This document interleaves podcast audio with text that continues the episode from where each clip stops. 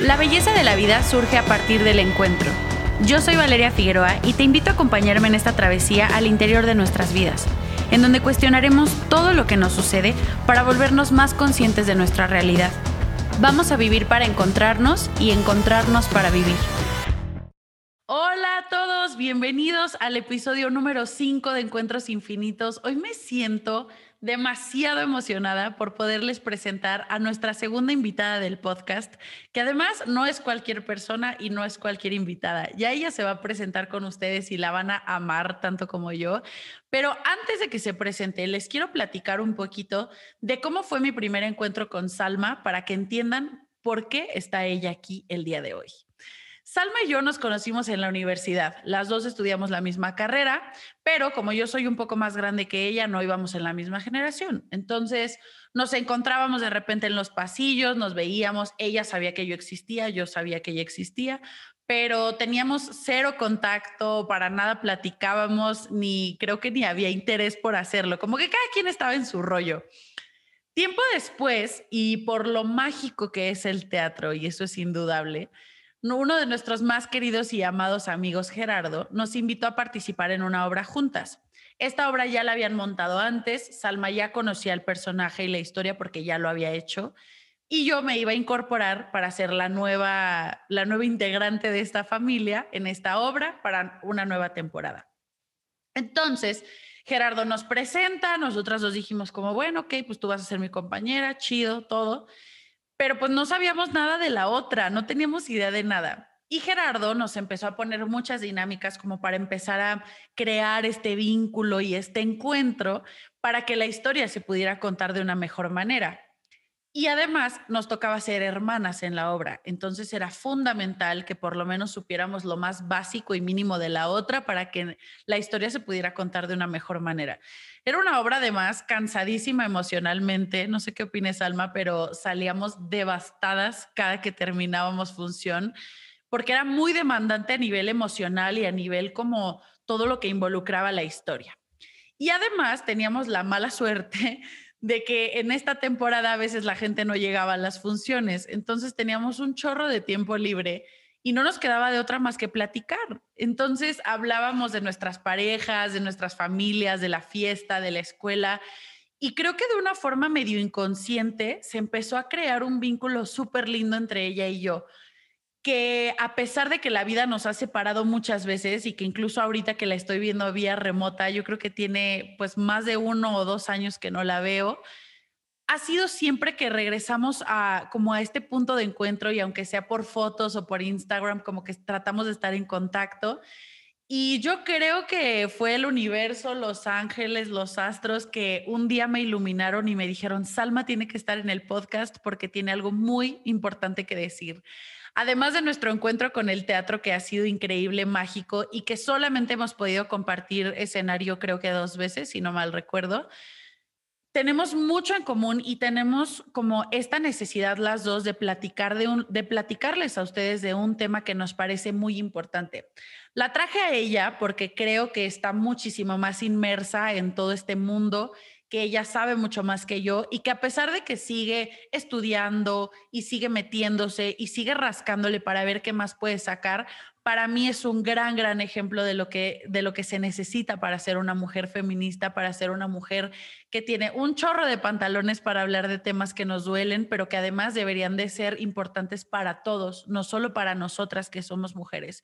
Entonces hoy la traje aquí para que nos platique un poquito de cómo ha sido su encuentro con el feminismo. También vamos a hablar un poquito de los roles de género que nos han impuesto en la sociedad todo esto con la idea de que podamos seguirnos construyendo como seres humanos, pero para también tener la valentía de deconstruir todo lo que ya no nos sirve, que tengamos las herramientas necesarias para cuestionarnos si lo que estamos haciendo aporta, cuestiona y sobre todo nos hace mejores, no solamente individuos, sino también mejores juntos. Entonces, Alma, qué emoción que estés aquí, estoy súper feliz, ¿cómo estás? Ay, amiga, muy bien. Muchas gracias por invitarme a tu espacio. Y, qué bonito recordar estos momentos de, la obra que hicimos y, y, sobre todo cómo se va a vincular esta obra con lo que vamos a hablar. Me acuerdo mucho que abordaba temas de eh, el matrimonio, por ejemplo, si nos casamos o no nos casamos, si tenemos o no tenemos hijos. Y, vamos, vamos a conectarlo bien bonito, así que vamos a entrarle en la conversación. Me encanta, me encanta, me encanta. Creo que lo primero, lo básico para empezar por el principio, aunque suene súper redundante, lo primero es preguntarte ¿Cómo fue este momento en el que tú te diste cuenta que el feminismo tenía que ser parte de tu vida, que tenías que hacerte parte de la conversación y que esto te iba a acompañar desde ese momento que lo encontraste hasta el resto de tu vida? Súper breve te platico, creo que para mí fue hasta que fui a la marcha, la última, la del 8 de marzo. Yo la verdad iba porque tenía mucha curiosidad, quería saber de qué se trataba, porque no podía sumarme a la conversación, no podía opinar sobre el tema porque nunca lo había vivido, nunca lo había visto como tan de cerca. Y yo quería entender por qué se hacía esta lucha, para qué y cómo. Cuando me fui a para la marcha, fue, yo creo que ha sido uno de los momentos más representativos e importantes de mi vida porque me di cuenta que pues sí había vivido tal vez 25 años de mi vida con una venda en los ojos que no sabía y que no dimensionaba sobre todo hasta dónde o cuál era el alcance real de todos estos temas.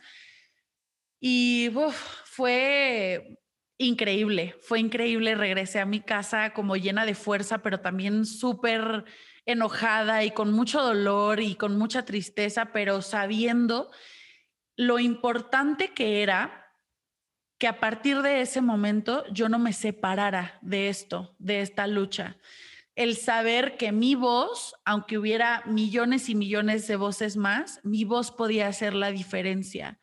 Entonces, ¿cómo fue para ti? ¿Qué, pasó en tu vida y cómo detectaste lo esencial que iba a hacer hablar de temas de feminismo y de la mujer en general después de esto? Para mí fue un punto de quiebre. Yo recuerdo muy puntualmente eh, el evento de cuando fueron a manifestarse en el Ángel de la Independencia. Em, desde ese momento se empezaron a generar muchas preguntas en mí. ¿Por qué están haciendo esto? ¿Qué están pidiendo? ¿Por qué lo hacen de manera eh, tan, tan brutal? Eh, y entonces a partir de ahí me fui empapando de la información, fui, fui este, investigando y mientras más iba investigando y más iba entendiendo, más me iba enojando. Y yo estaba enojadísima y veía a la gente que no se, que no se inmutaba, que, le daba igual. Tanta indiferencia para mí fue, fue una explosión. Yo tenía un cúmulo de emociones que ya no podían en mi cuerpo. Y justamente también fue la marcha del 8 de marzo a la que me invitan unas amigas que ya tienen mucho más concreto su feminismo, que ya lo tienen mucho más estudiado, más definido. Y les digo que sí, porque mi cuerpo necesitaba gritar algo. Entonces voy a la marcha y me doy cuenta de toda la miseria de toda la tristeza, el enojo que se oye en las voces, de los cuerpos que ya no pueden más con tanta tristeza, con tanta impotencia. Y lo entiendes todo, estando ahí, las ves pintar y las ves quebrar las ventanas y golpearlo todo, y es lo más lógico, porque así deja nuestros cuerpos, así de terrible como ven las paredes, yo creo que sería más terrible vernos a nosotras despedazadas, ¿no? Entonces es una relación muy fuerte, pero es muy real.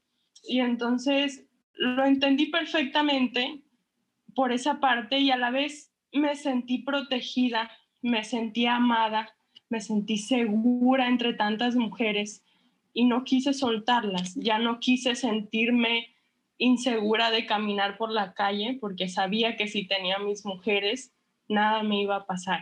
Y yo quería que las otras mujeres también se sintieran como yo. Entonces, enviar el mensaje y seguirlo difundiendo para mí ha sido bien importante a partir de entonces.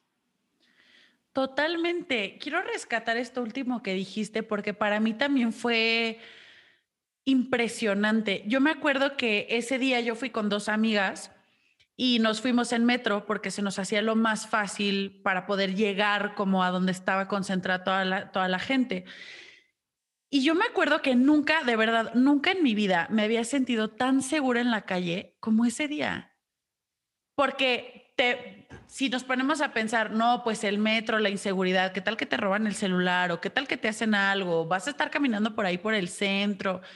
Yo de verdad me sentía tan segura que a pesar de todo el caos que había a mi alrededor, de las mujeres rompiendo, pintando, gritando, quemando, yo decía, es que a mí no me va a pasar nada.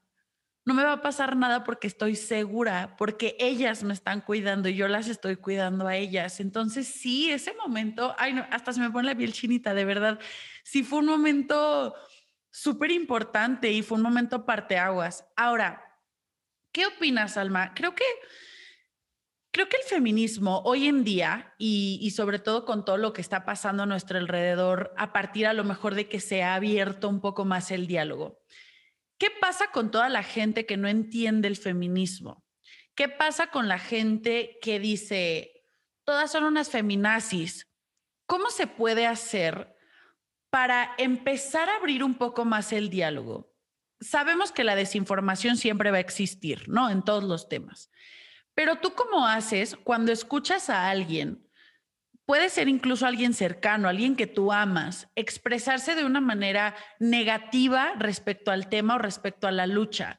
¿Cómo puedes ayudarle a la gente que nos está escuchando y que a lo mejor tiene una mala percepción del feminismo, una percepción equivocada de lo que realmente es el feminismo? ¿Cómo te acercas y cómo lo abordas hacia estos oídos que tal vez no tienen muchas ganas de escucharlo? Pues no hay de otra más que hablarlo y cuando se habla definitivamente es entendiendo que no todos vivimos las mismas circunstancias, que no todos somos privilegiados de, em, de vivir protegidos, de que no nos haya pasado alguna situación caótica, de que ningún familiar eh, a lo mejor haya sido violentado de una manera muy fuerte. Y a la vez, eh, pues teniendo la información, puedes comunicarla. Es decir, si yo les digo a ellos o a ellas, que esto no es un movimiento que se ha generado de la noche a la mañana, no es un, capricho, no es una teoría política, cultural, económica, social, es un movimiento que tiene mucho fundamento y que viene peleando no, por, no con los hombres, está peleando una, por un sistema, está peleando por, por una estructura que ya no es, eh, ya no es válida porque es violenta, porque es opresiva. No estamos peleando contra los hombres, es contra la conducta, es contra la, la educación que les han ido sembrando y que incluso nosotras ya tenemos. Entonces, hacerles ver que no es contra el individuo, es contra una cosa más grande que no tiene nada que ver con ellos, pero que sin embargo les afecta. Totalmente, totalmente, estoy de acuerdo contigo. Y creo que a veces es difícil. La verdad es que sí me sí me ha tocado platicar con amigos y amigas incluso y a veces es difícil expresar algo que yo siento, pero que a lo mejor no tengo la información suficiente, como tú lo dijiste, para fundamentarlo y poder decir y compartirlo de una manera muchísimo más lógica tal vez, o de una manera como más concreta y que la gente pudiera entender realmente por qué es este movimiento. ¿Cómo se puede hacer para... Mira, yo, yo tengo un tema con, con las separaciones. A mí me cuesta mucho trabajo entender el por qué separamos, por qué aislamos. Y yo siento que mucha gente se ha sentido separada por esta mala información que hay de que parece que la lucha es contra los hombres, ¿no? Entonces, como parece que la lucha es contra los hombres, los hombres se separan y entonces los hombres dicen, están locas, son unas feminazis. ¿Cómo puedo yo hacer en mi día a día para que esta situación y esta lucha contra lo que tú dijiste, que es el sistema, contra la conducta, contra la violencia, se pueda ir como apaciguando un poquito, aunque sea desde aquí, desde mi trinchera. ¿Qué puedo hacer? ¿Cuáles son las herramientas que puedo tener para tratar de generar un cambio sin que a lo mejor lo tenga o lo pueda hacer afuera? Aquí adentro, ¿qué puedo hacer? Yo creo que el primer paso es aceptar que existe. Vamos aceptando que existe el machismo, vamos aceptando que nos afecta y una vez que lo aceptamos, entonces podemos observarlo en nosotros. Vamos a pararnos un poco y decir, ok, yo hago esto, esto y esto, he dicho tal o tal. Y cuando lo observo en mí, entonces voy todos los días, porque es un trabajo constante, observándome, analizándome e intentando cambiar eso.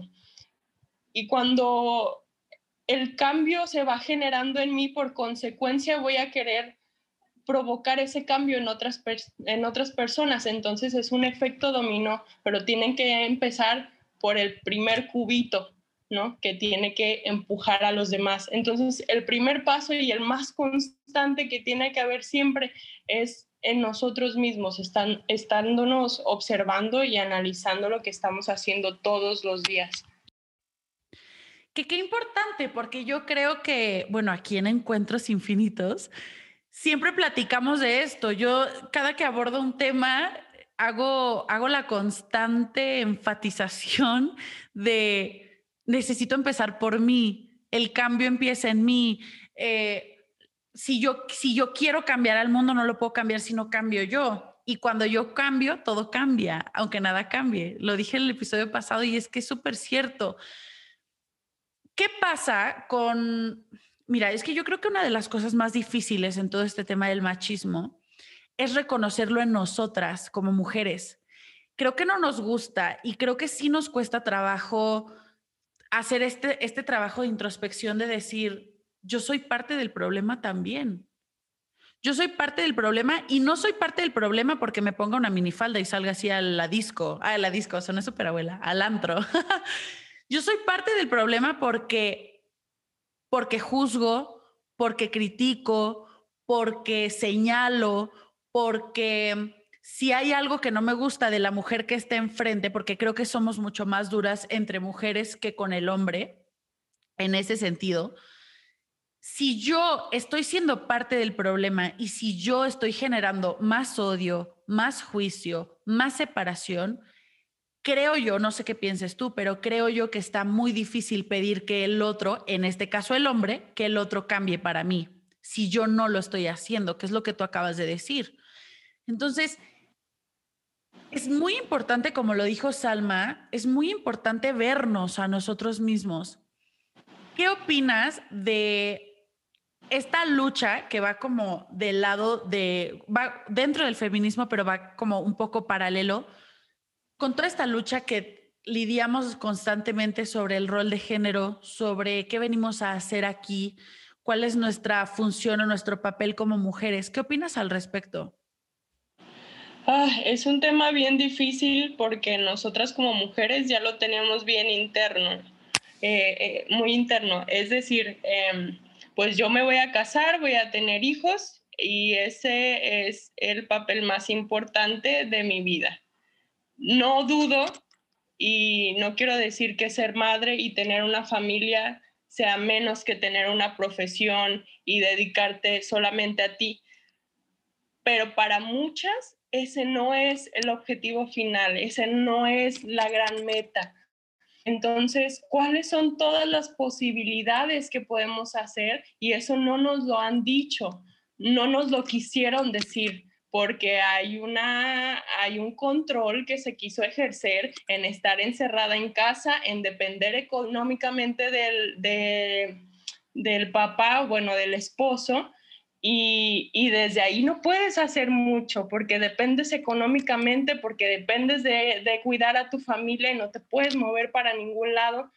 Y, mm, y se me hace muy, muy triste que no nos hayan dado durante tantos años la oportunidad de demostrarles que podemos hacer eso y mil cosas más. y apenas lo estamos entendiendo y apenas nos estamos dando cuenta, pero creo que es un buen momento que, que lo hagamos ya, ¿no? Sí, sí lo creo. Mira, yo te lo platicaba ayer que estábamos, que estábamos teniendo esta conversación como para ponernos de acuerdo de lo que íbamos a hablar. En mi caso, pues yo crecí en un matriarcado, ¿no? O sea, yo crecí con mi mamá, mi hermana y siempre fuimos tres mujeres. Pero últimamente que yo me he vuelto más consciente y que he tratado como de identificar estos momentos en donde yo no estoy siendo parte del cambio y en donde a lo mejor la educación que yo he recibido viene desde el machismo porque así ha sido en generaciones muchísimo más arriba que la mía. Sí me ha costado mucho trabajo porque además a la gente no le gusta cambiar y a veces no nos gusta darnos cuenta de lo que hacemos mal. Entonces, a mí me ha pasado que de repente cuando trato de observar o trato de reconocer en mi familia como estos momentos en donde sí, la mujer tiene un rol súper definido y las mujeres somos las que calentamos la comida, las que la servimos, las que recogemos y los hombres pues ahí están sentados, ¿no? No quiero generalizar, creo que no es en todos los casos, pero en mi caso muchas veces así es. Y entonces, ¿cómo puedo yo hacerme parte de decir, bueno, sí, sí puedo recoger un plato, pero no lo estoy recogiendo porque soy mujer, lo estoy recogiendo porque no quiero que mi plato sucio esté aquí, ¿no? Y es también intentar cambiar un poco el diálogo interno y lo que decíamos hace rato de, ya que me identifico yo y que yo sé que soy parte del problema, pero que también soy parte del cambio y que también puedo hacer algo por mí, si no me voy a ir a las marchas, porque es válido quien no quiera ir y es válido quien se sienta ansioso, se sienta claustrofóbico o que de plano le dé mucho miedo irse a parar una marcha feminista o de lo que sea. ¿Cómo puedo yo desde mi propia casa, desde mis propios círculos de familia o de amigos, empezar a cambiar este chip y empezar a, a mover engranes que ya no nos funcionan porque ya no sirve? ¿Cómo a ti te ha pasado en algún momento de tu vida que tú hayas tenido como que levantar la voz, aunque sea aquí en cortito, como para decir, hey amigos, esto está mal, no funciona así? ¿Te ha pasado alguna vez? Ay, sí, todo el tiempo, pues yo también crecí en un hogar donde el machismo estaba al 100. Mi papá es, y me duele conocerlo, pero pues yo creo que podemos identificarlo en todos lados mi papá es muy machista. Recuerdo un momento muy específico, yo estaba todavía pequeña y eso me di cuenta hace muy poquito. Em, mi papá iba a tirar la basura y entonces yo también iba al bote de basura. Ya estaba a un centímetro de soltar el papel en el bote y de la nada se le ocurrió que yo tenía que tomar el papel y tirarlo por él. Entonces, cuando le dije, solo suéltalo, se enojó muchísimo y tuve que agarrar el papel y soltarlo por él. Para mí ese fue un momento que se marcó en mi cabeza, pero que no entendía por qué estaba sucediendo hasta ahora, ¿no? Ese es un momento muy significativo, pero claro que siempre he tenido que levantarle los platos a mi hermano, a mis tíos, ¿no? Lavar y cocinar mientras ellos ven el partido de fútbol. Y era lo más lógico del mundo, claro, porque las mujeres recogemos y ellos disfrutan. Y en este momento de mi vida es, a ver, a ver, vámonos parando tantito y reconociendo que así no es y es bien caótico cuando se los dices porque no quieres pelearte con tu familia, porque no quieres hacerlos sentir mal, porque dices, ay, qué flojera, ellos ya están grandes, ya están viejos, ya no van a entender. No, que vayan entendiendo lo que tengan que entender, ¿no? Y que los más chicos lo escuchen, porque es necesario que también ellos vayan gestando estas preguntas de por qué tengo que hacerlo así, por qué la norma es esta. Entonces, yo creo que hay que perderle el miedo a, hablar con la familia y de ahí se van a ir generando muchas cosas buenas. Eso está padrísimo. Sí, creo que es como este, esta frase de hablando se entiende la gente y la verdad es que sí es cierta. Pero yo no puedo hablar de lo que me duele o de lo que me parece importante si no entiendo que a lo mejor para el otro es distinto por las vivencias, por la educación, por la manera en la que creció. Tú lo dijiste perfecto. Pasa mucho que a mí, por ejemplo, mis abuelos, yo digo, ay, pues mis abuelos ya, o sea, como que a lo mejor ya no, ya no los voy a poder cambiar porque así piensan y así han pensado toda la vida. Pero el entrar, el entrar en ese diálogo interno mío es ir en contra de lo que creo y es ir en contra de cambiar y de mover y de cuestionar. Yo creo que es súper importante que nos volvamos, no solamente en este tema, sino en todos, que nos volvamos preguntones y que no le tengamos miedo a decir, ¿esto sirve? ¿Esto para qué? ¿Por qué? ¿Por qué? A mí me pasaba mucho que cuando daba clases, pues obvio, mis alumnos de repente me decían, pero este ejercicio para qué? ¿O de qué me va a servir? O yo les decía, ¿para qué creen que sirve esto? No, pues ni idea. Pues cuestiónatelo, pregúntatelo. Pero creo, o por lo menos esa fue la educación que yo recibí, sobre todo en la escuela, en mi casa no, pero en la escuela sí fue súper cuadrado todo y era así es porque así es. Y la falda abajo de la rodilla y te la voy a medir y si la traes más arriba de la rodilla te vas por un reporte. Y a los niños les medían el cabello, imagínate, les medían el cabello. ¿Para qué? ¿Por qué? ¿Eso me hace mejor? ¿Me hace peor? ¿Voy a sacar mejores calificaciones? Porque yo decía, puta, si con la falda más abajo voy a sacar mejores calificaciones, puta, pues me, o sea, me pongo una falda hasta, las, hasta los tobillos.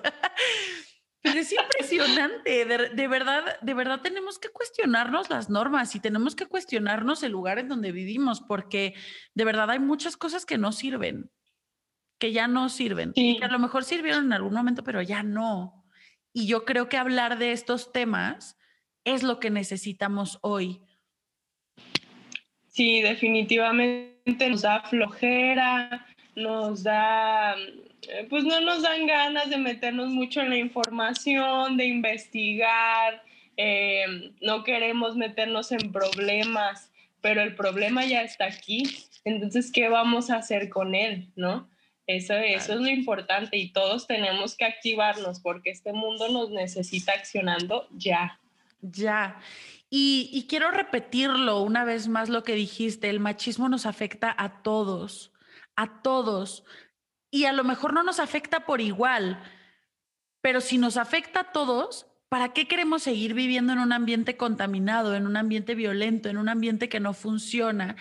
Y que como el ejemplo que tú nos compartiste y te agradezco mucho por compartirnos esa anécdota con tu papá, así como lo que tú nos compartiste, estoy segura que toda la gente que nos está viendo o escuchando ha tenido algún momento, sea hombre o sea mujer, en donde ha sido rechazado o donde ha sido como impuesto por estas leyes que no nos funcionan y que entonces crecemos y como bien lo dijiste, como nos da flojera cuestionarnos, entonces después nos volvemos parte de lo mismo. Y a lo mejor hoy yo puedo decir, ay, me choca que mi mamá haga esto, pero como no soy consciente de dónde viene esto, después yo lo voy a repetir. Y entonces así venimos por eso de generaciones tan dañadas, tan dolidas, tan violentas y tan enseñadas desde el odio y no desde el amor al prójimo por igual, ¿no? Y, no por, por este amor a, a te puedo amar a ti porque eres un ser humano, no porque eres mujer, no porque eres hombre, no porque eres blanco, no porque eres negro, gordo, flaco, sino nada más porque así es. Ahora, quiero preguntarte para ir cerrando, ¿cómo podemos hacerle para mm, intentar romper estos paradigmas sumarnos al cambio, pero que no perdamos la esencia propia de tener nuestro criterio. A lo que me refiero con esto es, yo sí creo que no hay verdad absoluta. Y sí creo que cada quien tiene la posibilidad de encontrar y de buscar su propia verdad. Decir, a mí esto me funciona y me funciona hasta aquí si a ti te funciona cierta religión, si te funciona cierto tipo de ejercicio, cierto tipo de escuela, ¿cómo podemos hacer o cómo podría yo, por ejemplo, Valeria, para decir, si soy feminista, aunque no esté de acuerdo con esto? Sí soy feminista, aunque a mí me gustaría aportarle esto al feminismo. Y a lo mejor no lo van a escuchar todas las feministas del mundo, ni todas las mujeres, ni todos los hombres. ¿Cómo puedo hacer para romper los paradigmas? Sumarme al cambio, pero sin ser un borrego más y sin ser una persona más que va detrás de todos, sin cuestionarse y sin saber si realmente comparto o creo esto que estoy pasando o viviendo. Mm, pienso que lo primero hay que hacer, lo primero que hacer es preguntarme a mí, ¿esto me importa? Yo quiero aportar algo a esto, me beneficia y beneficia a los que están alrededor de mí y seguramente la respuesta va a ser sí. Entonces, eso espero, ¿verdad? Entonces, a partir de ahí, lo que he venido comentando, meternos en la información.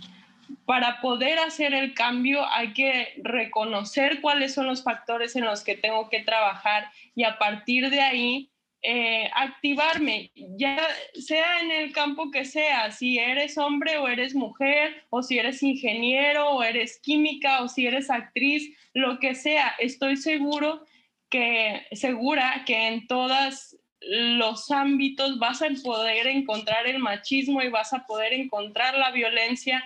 ¿Cómo puedes aportar tú y, y reconocer que, que esto no es que yo sea mujer y tenga que ayudar y es, es de todos, pues. Entonces, pues vamos entrándole sin miedo, hay que ser valientes. Esta generación, si algo es lo que yo, si algo yo he observado de mi generación, es que somos jóvenes muy valientes de alzar la voz, de plantarnos. Entonces vamos reconociendo esa valentía con la que ya nacimos y con la que nos caracterizamos y vamos ejerciéndola, porque no hay que esperarnos a que lleguen las nuevas generaciones a cambiarlo todo. Así venimos trabajando durante tantos años y la historia se sigue estancando porque estamos esperando a que los que vayan haciendo pues lo vayan arreglando, pero ya es hora de que vayamos tomando la responsabilidad de hacerlo nosotros.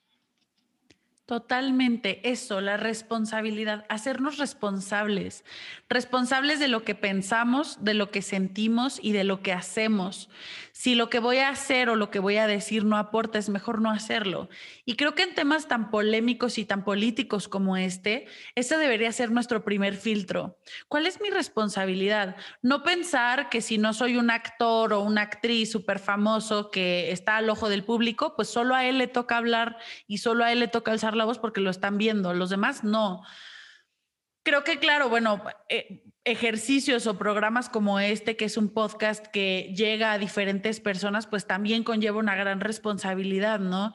Y tal vez nosotras como artistas o como actrices que somos, tenemos esta responsabilidad enorme de no solamente, como te decía el otro día, no solamente contar historias que estén lindas y donde mi cuerpo se vea bonito, de acuerdo a los estándares estúpidos que nos han impuesto, ¿no? Pero que no solamente sean historias bonitas, lindas, sino que también sean historias que nos puedan mover, que puedan trascender y que puedan ayudarnos a seguir cuestionando. Entonces, creo que cada quien sabe hasta dónde puede cómo lo puede hacer y qué es lo que quiere hacer. No todos tenemos que hacer lo mismo y no todos estamos hechos para lo mismo. Todos tenemos una voz, pero no todos estamos dispuestos a utilizar esta voz. A lo mejor Salma y yo hoy estamos prestándole la voz a toda la gente que no ha querido o que no ha podido hablar sobre estos temas. Pero ¿qué podemos hacer con esta información que estamos recibiendo? ¿Qué puedo hacer yo, Valeria, con la información que me está dando Salma? Puedo hacer como que no pasó nada, puedo decir esto no, no va conmigo porque a mí nunca me han violado, porque a mí nunca me han eh, insultado, porque nunca han abusado de mí. O puedo decir qué gran responsabilidad tengo de escuchar esta información y de ser un agente de cambio que ojalá pueda generar un mundo mejor. Y como dijo Salma, no nada más para los que vienen, porque la responsabilidad no es de los que vienen, sino también de nosotros, porque todavía nos faltan unos cuantos años para estar aquí y qué mejor que pasarla bien, pero pasarla bien no haciéndonos como que no pasa nada, sino pasarla bien sabiendo y siendo conscientes de lo que está sucediendo y de qué está en mis manos para que todo se vuelva mejor. Sí, así es, pues vamos identificando qué podemos hacer, como tú lo dices, nosotras como artistas, pues qué, qué, qué hacemos ponemos, o sea, nuestro trabajo está en poner en la lupa qué es lo que está sucediendo, tomar una postura ante eso, mostrárselo al público y decirle esto es lo que está pasando, pregúntate sobre ello, hazte a este constante cuestionamiento de por qué está ahí. Y una vez que lo pusimos ahí, entonces, ¿qué puedes hacer con eso? Esa es nuestra responsabilidad como artistas, ¿no? Y para mí, unirlo con el feminismo, te lo comentaba, el feminismo y el arte juntos para mí han sido la revolución perfecta. Entonces, encuentra cuál, cuál es tu revolución y ármala porque la necesitamos ya. La necesitamos, sí. Salma, quiero que por último nos platiques un poquito de tu proyecto La Fem Brutal para que la gente te siga, te conozca y que sobre todo podamos saber para qué lo haces, qué buscas, qué buscas encontrar con, este, con esta bonita propuesta que está maravillosa y a mí me encanta y soy fan. Sí, pues les contamos, tengo una página junto con dos amigas muy queridas también de nosotras, igual artistas, actrices. Em, surgió también de esta inquietud y de este colapso, eh, de no entender muchas cosas sobre el feminismo, sobre lo que nos estaba pasando a nosotras. Y quisimos hacer esta página inicialmente para hablar de las mujeres artistas, de por qué no habíamos sido reconocidas en la historia, de por qué eh, no existía el la equivalente de Shakespeare, por qué no existía la equivalente de, ah, no sé, de Brecht, de Chaplin, ¿no? Entonces, eh, inicialmente fue eso y después nos dimos cuenta de que queríamos hablar de muchas cosas más sobre el feminismo y sobre nosotras, Así que dijimos, vamos a dejarlo abierto siempre y cuando la premisa sea que el contenido que se publique en la página siempre tenga que ver con nosotras y con nuestro arte. Entonces, recientemente hemos estado enfocándonos en eso, ya publicamos dos videos que han tenido mucha respuesta de la gente y ha sido sobre todo eso, porque son reales y porque están hechos con mucho amor desde nuestro arte, desde nuestra persona. Es un espacio de diálogo, de conversación y las invitamos para que se acerquen y conversen con nosotras.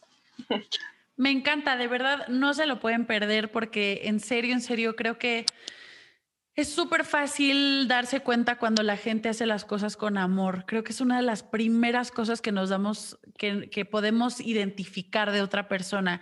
Y de verdad te lo digo, Salma, creo que tú eres uno de los grandes, grandes ejemplos para mí. Para mí, Salma es como, como un corazón que todo el tiempo está latiendo, que todo el tiempo está vibrando, que todo el tiempo está sacando un chorro de sangre y de verdad, de verdad, es un honor para mí tenerte aquí. Gracias en serio por todo lo que nos compartiste.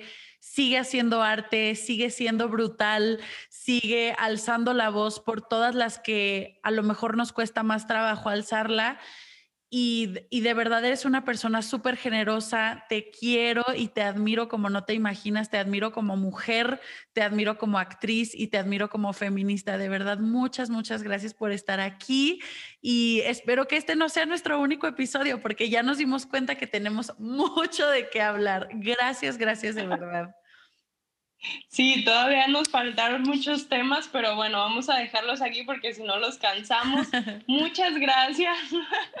Muchas gracias, amiga, por invitarme. La verdad me dio muchísimo gusto platicar contigo, aunque sea a la distancia. Sentí que nos abrazamos mucho, aunque sea aquí por la cámara. Eh, y pues cuando quieras, yo gustosa de estar aquí en tu espacio. Estoy muy orgullosa de ti. Eres un ser humano extraordinario. Ah y estoy segura de que la gente está notando eso. Muchas, muchas gracias, te quiero mucho. Gracias a ti de verdad por acompañarme y gracias a todos los que escucharon este quinto episodio de Encuentros Infinitos. Mándenos sus comentarios, platíquenos qué opinan sobre el tema y si tienen cualquier, cualquier duda o queja o sugerencia, se acercan con Salma porque ella es la que sabe más que yo. Gracias a todos, nos vemos en la próxima. Bye.